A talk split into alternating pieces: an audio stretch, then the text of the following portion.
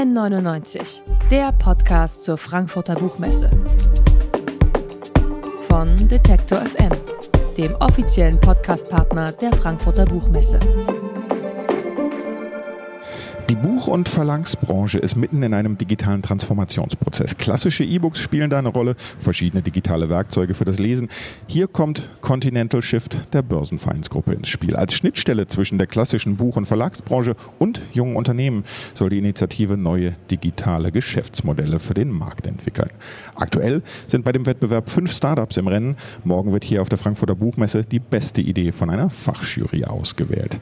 Live Göritz, Gesellschafter und Vorsitzender des Aufsichtsrates Aufsichtsrates bei Thalia Meiersche und der Geschäftsführer von Lehmanns Media, Detlef Büttner, sind Teil dieser Jury. Ich sage herzlich willkommen im N99 Podcast hier live von der Frankfurter Buchmesse. Hallo, ihr zwei. Ja, hallo. hallo. Wenn wir es mal ganz historisch ausrollen, seit mehreren Jahrhunderten gibt es ja Bücher und bis heute scheint das Buch eines der verlässlichsten Wissensspeicher der Menschheit zu sein.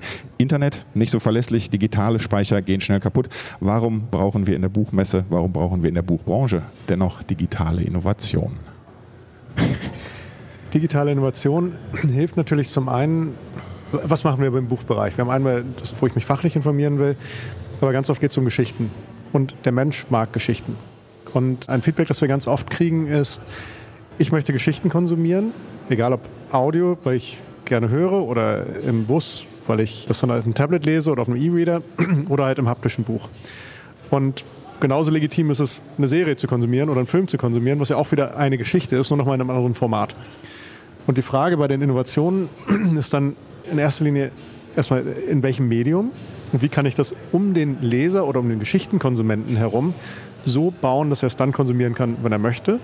Und dann gibt es natürlich eine sehr breit gefächerte Industrie, in der vor allen Dingen entlang der Wertschöpfungskette, also die Frage, wie kommt die Geschichte vom Autoren, erstes Manuskript, durch die ganzen komplexen Strukturen, die wir haben, endlich beim Leser oder beim Geschichtenkonsumenten raus. Und entlang dieser Wertschöpfungskette gibt es wahnsinnig viele Innovationsthemen. Da sind wir eine sehr alte Industrie, sehr, sehr etabliert. Und das ruft natürlich auch oft nach Prozessinnovation und Digitalisierung. Und entlang dieser beiden Felder, einmal rund um den Geschichtenkonsumenten und dann aber auch entlang dieser ganzen Produktionskette, gibt es viel, viel Raum für Innovation. Im akademischen Bereich ist es eigentlich ähnlich, nur weil es keine Geschichten sind, sondern Wissenschaft ist ja auch euer Thema hier bei Detektor FM. Also wie bekomme ich eigentlich wissenschaftliche Erkenntnisse möglichst schnell an die anderen Forschenden bzw. in die Gesellschaft. Und auch da haben wir jetzt in den letzten 20, 25 Jahren eigentlich eine komplette Revolution erlebt. In dem Sinne, dass halt wissenschaftliche Arbeiten nicht mehr über lange Veröffentlichungsprozesse äh, dann an die Leserschaft oder an die akademische Community geht, sondern eigentlich der Prozess rumgedreht wird und sagt halt, wie bekomme ich eigentlich wissenschaftliche Arbeiten schnellstmöglich in die Welt und wie finanziere ich das? Und in dieser ganzen Wertschöpfungskette, um jetzt bei Live zu bleiben, geben sich viele, viele Innovationen. Also jetzt nicht nur was sozusagen Medium angeht, sondern auch was Veröffentlichungstechniken angeht. Und da gibt es viele, viele Ansatzbereiche, auch jetzt hier bei Content Shift in den letzten Jahren, wo wir ganz, ganz interessante junge Unternehmen gesehen haben, die sich mit diesen ganzen Themen beschäftigen. Wenn man so mit Autorinnen und Autoren redet, wenn man mit Leserinnen und Lesern redet, dann hat man oft ja, einen Ansatz, der geht eher so in eine gewisse Technikskepsis. Erlebt ihr das? Ihr seid ja beide Vertreter von zwei sehr, sehr bekannten Playern in der Branche. Erlebt ihr das sozusagen, dass die ganze Branche eher mit Technik und mit Innovation fremdelt oder würdet ihr sagen, da gibt es einen Unterschied und nein, es gibt auch eine sehr, sehr klare Offenheit und eine Zukunftsgewandtheit? Weil auch in der Vergangenheit, es gab ja die verschiedenen Projekte, Tablet-Reader ausprobieren, eigene Plattform ausprobieren. Also es gab ja auch viel Potenzial, ich sag's mal offen, für Scheitern, was ja im Hintergrund auch heißt, da haben sich Leute entschieden dafür, den Mut gehabt zu investieren, aber ist auch schon einiges gefloppt. Also ich denke mal, die Buchbranche hat es nicht so hart abgekriegt wie die Musik, aber Lernkurven sind, glaube ich, steil, oder? Ich meine, letztendlich wollen ja Autorinnen, egal ob das jetzt in der Belletristik oder in der Wissenschaft ist, wollen ja gelesen, gehört, gesehen, wahrgenommen werden. So, und da kann ja Technik einfach helfen, das schneller und breiter und auch viel spitzer zu äh, ermöglichen. Insofern, also ich kann das nicht bestätigen auf Autorinnenseite, dass da eine Skepsis besteht. Im Gegenteil, also aus der wissenschaftlichen Community, wo ich sozusagen näher dran bin, ist ja quasi das Internet entstanden. Also aus dieser Ermangelung von Schnelligkeit und von Verbreitung ist ja letztendlich eine digitale Kommunikation entstanden, die dann ja auch weite Teile der Gesellschaft erfasst hat. Also insofern kann ich nicht bestätigen, ehrlich gesagt.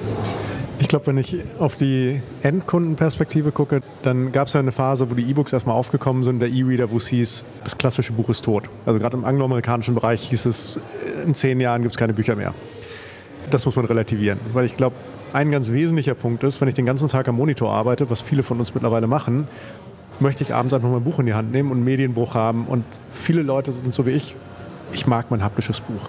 Und ähm, wir haben den Tolino, insofern sollte ich eigentlich auch E-Reader-Fan sein, aber ich sitze den ganzen Tag am Monitor. Ich, ich nutze den Tolino, wenn ich reise, weil ich keine Bücher mitnehmen möchte. Und ich glaube, das trifft das Nutzerverhalten von ganz vielen Konsumenten. Dass die sagen, ich mag ein haptisches Buch, aber ich bin genauso offen für ein Tolino, wenn ich viel Leser bin. Oder ich mag Hörbücher, weil ich viel Auto fahre und ich möchte trotzdem eine Geschichte konsumieren oder einen Podcast oder ähm, Nachrichten. Und ich glaube, was Innovation angeht, es muss dem Kunden erklärt werden und er muss den Sinn für sich sehen. Ansonsten ist eine Innovation für ihn wertlos. Die Innovation muss sich auf Kundenbedürfnisse ausrichten. Und das Gleiche gilt dann auch wieder entlang der Wertschöpfungskette. Wir haben ja mit den Verlagen wenn man mal wirklich 20, 30, 40 Jahre zurückdenkt, sehr früh digitalisierte Unternehmen. Das heißt, es wurde sehr früh mit Datenbanken gearbeitet, als viele andere Unternehmen noch gar nicht mit Datenbanken gearbeitet haben. Nur das Problem ist natürlich auch für die Verlage, die hängen oft oder hingen oft in Altsystemen drin wo es dann sehr aufwendig war, diese Altsysteme zu erneuern und auch Innovationen überhaupt möglich zu machen. Und gleichzeitig hat durch die Vielseitigkeit der Ausgabemöglichkeiten, es gibt halt nicht mehr nur noch das gedruckte Buch, sondern es gibt die verschiedensten Formate, die auf einmal gehandelt werden müssen, die verschiedensten Plattformen, die auf einmal bedient werden müssen, gibt es auf einmal eine Komplexität im gesamten Produktionsprozess, die vor 30 Jahren so in der Form nicht da war. Und das heißt natürlich erstmal, dass man gelernt hat, es verändert sich wahnsinnig viel, wahnsinnig schnell. Also es gibt wenig Branchen, die so radikal transformiert wurden wie die Buchbranche im Retail, weil wir sehr früh komplett auf E-Commerce umgeschwenkt haben. Wir haben sehr früh dann auf E-Reading umgeschwenkt. Diese dritte Dimension gibt es ja im anderen Handel gar nicht. Das heißt, man hat auch ein Stück weit gelernt, hm, da kommen relativ viele neue Themen auf uns zu. Und es macht Sinn, vielleicht erstmal einen Moment zu gucken, was bringt uns denn wirklich weiter, jetzt als Verlag oder als Autor oder dann auch als Händler. Mit Blick auf, auf Content Shift, was würdet ihr sagen, diese zentrale Probleme oder zentrale Herausforderungen, vor denen die Buchbranche steht, bilden die sich ab in den Ansätzen, mit denen jetzt die Startups gekommen sind, die auch in diesem Wettbewerb prämiert werden? Also Gibt es da konkrete Entwicklungen und Lösungen, wo ihr sagt, ja, das brauchen wir, darauf warten wir? Ja, absolut. Also wenn ich da jetzt wieder für, die, für das Endkundengeschäft mir das angucke, wir haben zum einen das ganze Thema Leserschwund und Leserorientierung. Wir haben zwei Millionen Buchtitel da draußen und 70.000 Titel, die pro Jahr allein im deutschsprachigen Raum dazukommen. Wenn ich internationale Titel noch weiter zunehme, deutlich mehr. Das heißt, ich möchte als Leser eigentlich nicht nur das ist so ähnlich wie das vorgeschlagen kriegen, sondern ich möchte auch andere Ideen haben. Da haben wir einen Startup im Wettbewerb Redo, die beschäftigen sich genau mit dem Thema und auch mit dem Thema, wie kann ich den Leser wieder aktivieren. Dann ist natürlich ein ganz großes Thema, das die gesamte Branche beschäftigt, Findbarkeit von Titeln. Wenn ich einen Titel habe, der nicht sprechend ist und einen Untertitel, der nicht genau dieses Buch beschreibt, dann ist auf dem Medium, wo die meisten Bücher mittlerweile gefunden und gesucht werden vom Käufer, nämlich online oder in einer Searchbar, egal ob in der Filiale, wo ein Buchhändler das oder in der Buchhandlung, wo ein Buchhändler sich das Thema ähm, und das Buch heraussuchen oder online, dann ist das schwer findbar. So, und das heißt, wenn ich als Verlag das im Produktionsprozess nicht von Anfang an ganz systematisch berücksichtige, dann läuft ein Buch, das ein tolles Buch ist, ins Leere, weil es nicht gefunden wird, weil es nicht ordentlich verteckt wird. Und deswegen, das nächste Thema ist dieses Thema Spracherkennung, beziehungsweise Texterkennung und Sprachausgabe.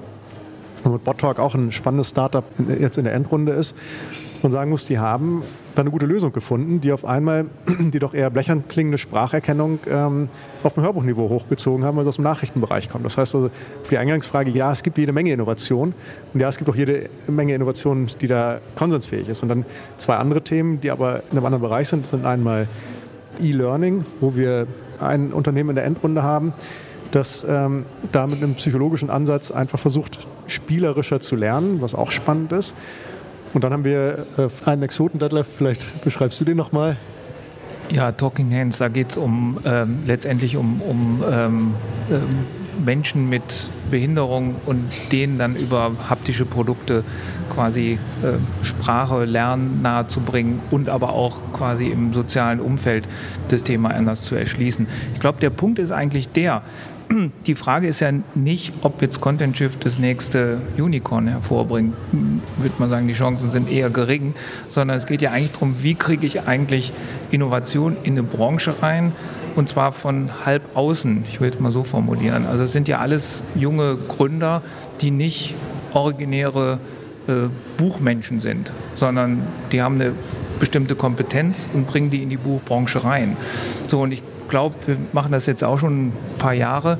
Wir haben eigentlich jedes Jahr äh, junge Leute dabei, die, die das wirklich aus ihrer Sicht insofern fantastisch machen, weil sie einfach da einen Blickwinkel und auch Energie und auch ganz andere Konzepte reinbringen, die wir wahrscheinlich aus unserem bestehenden Unternehmen so gar nicht entwickeln könnten.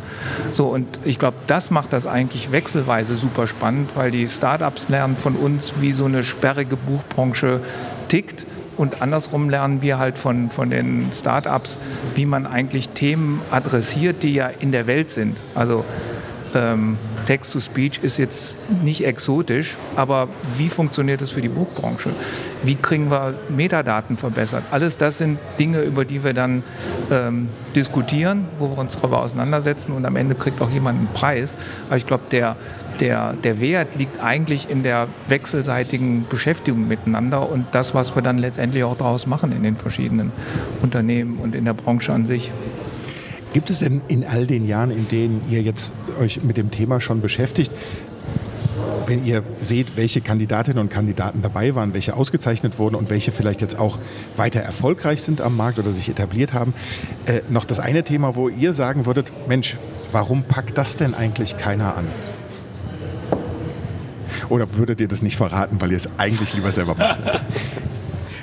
wir sind ja im Zweifelsfall auch innovativ und versuchen das auch weiter zu sein. Insofern aus der Lear-Perspektive haben wir da äh, mit Sicherheit eine Reihe von Themen. Aber ein Thema, das äh, das mich nach wie vor umtreibt und wo ich auch ein bisschen enttäuscht bin, dass wir es noch nicht hinbekommen haben, das als Branche zu machen, ist ähm, Papego, Gewinner vor fünf oder vor sechs Jahren. Die haben eine Idee gehabt, das war genau diese äh, Medienkonvergenz oder Geschichtenkonvergenz. Ähm, ich habe ein dickes Buch zu Hause liegen und kann ein Foto davon machen, kann es als E-Book weiterlesen. Wo ich erstmal sage, für jeden, der viel liest und auch gerne in der Bahn oder sonst wo sein Buch weiterlesen möchte, erstmal eine tolle Idee. Und wir haben das als Talier Innovation auch bei uns in der App eingebaut, die Funktionalität von Papego, ein tolles Gründerteam und haben dann versucht, da auch Verlagspartner zu finden, die sagen, wir machen das mit. Und da scheitern wir leider manchmal mit Innovationen an der Komplexität der Buchbranche, dass dann rechte Themen nicht geklärt sind, dass es dann um E-Book-Rechte geht, Autorenrechte, ähm, äh, die Frage, kannibalisiere ich mir damit mein Geschäft, wo dann eine gute Idee, wie ich finde, ich bin nach wie vor sehr angetan von der Idee, dann, dann leider an Strukturen der Branche dann doch nicht so weit kommt, wie ich es mir persönlich gewünscht hätte. Aber das muss man dann auch aushalten. Das ist der Teil von Innovation, dass Innovation auch immer was mit Scheitern zu tun hat. Und ähm, ich finde es nach wie vor eine tolle Idee. Würdet ihr sagen, wenn wir jetzt auf diese Startups gucken, Innovation und Größe, wir diskutieren in Deutschland ja oft darüber, dass ähm, der Mittelstand oder auch Konzerne, wenn sie mit Startups zusammenarbeiten oder auch gerade wenn sie versuchen, die zu integrieren, äh, dass es da immer so eine Art Cultural Clash gibt. Würdet ihr sagen, da ist die Buchbranche offener oder durchlässiger oder kriegt es besser hin, äh, von diesen Innovationen zu profitieren? Das ist eine gute Frage. Ich glaube, das ist eine Frage, die wirklich in jeder Branche jedes größere Unternehmen umtreibt. Wie kriege ich es hin? Ich habe ja zum einen erstmal Innovationen im Unternehmen, die inkrementelle Innovationen sehr oft sind oder wo es eine neue Technologie gibt und ich mir überlegen muss, wie füge ich die in mein Geschäftsmodell ein und baue darum ein Geschäftsmodell.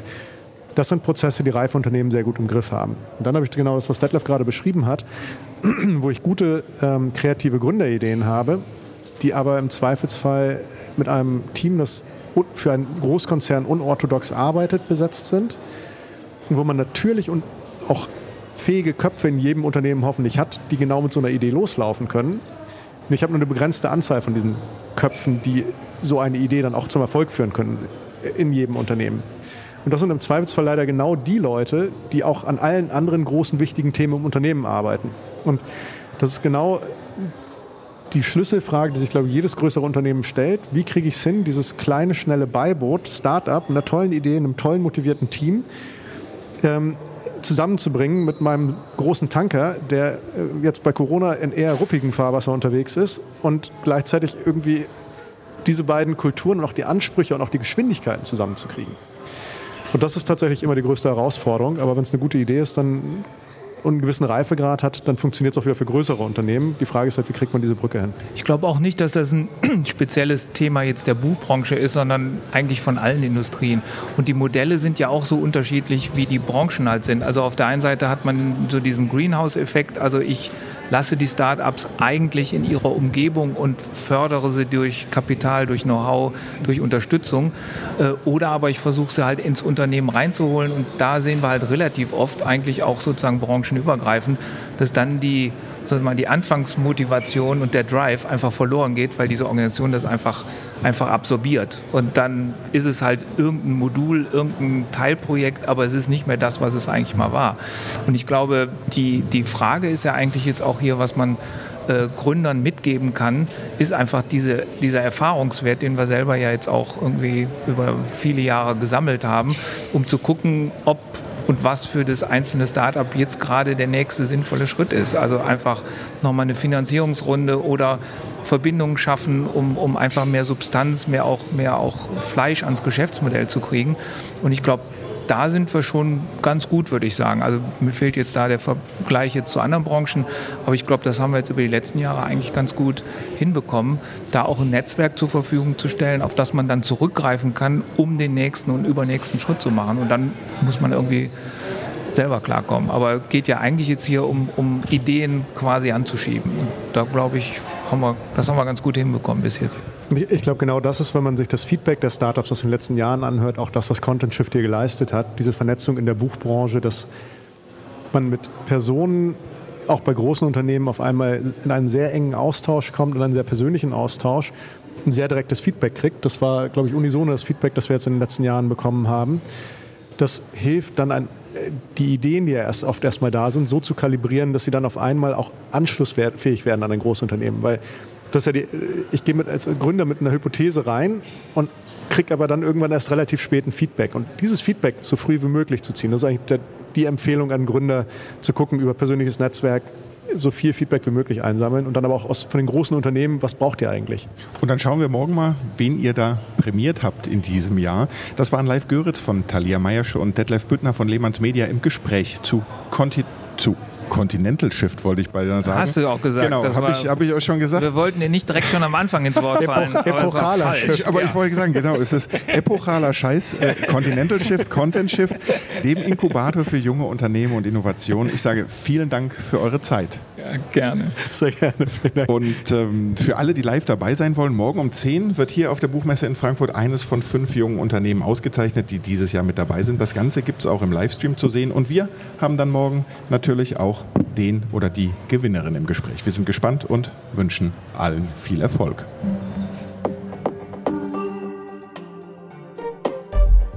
N99, der Podcast zur Frankfurter Buchmesse von Detektor FM, dem offiziellen Podcastpartner der Frankfurter Buchmesse.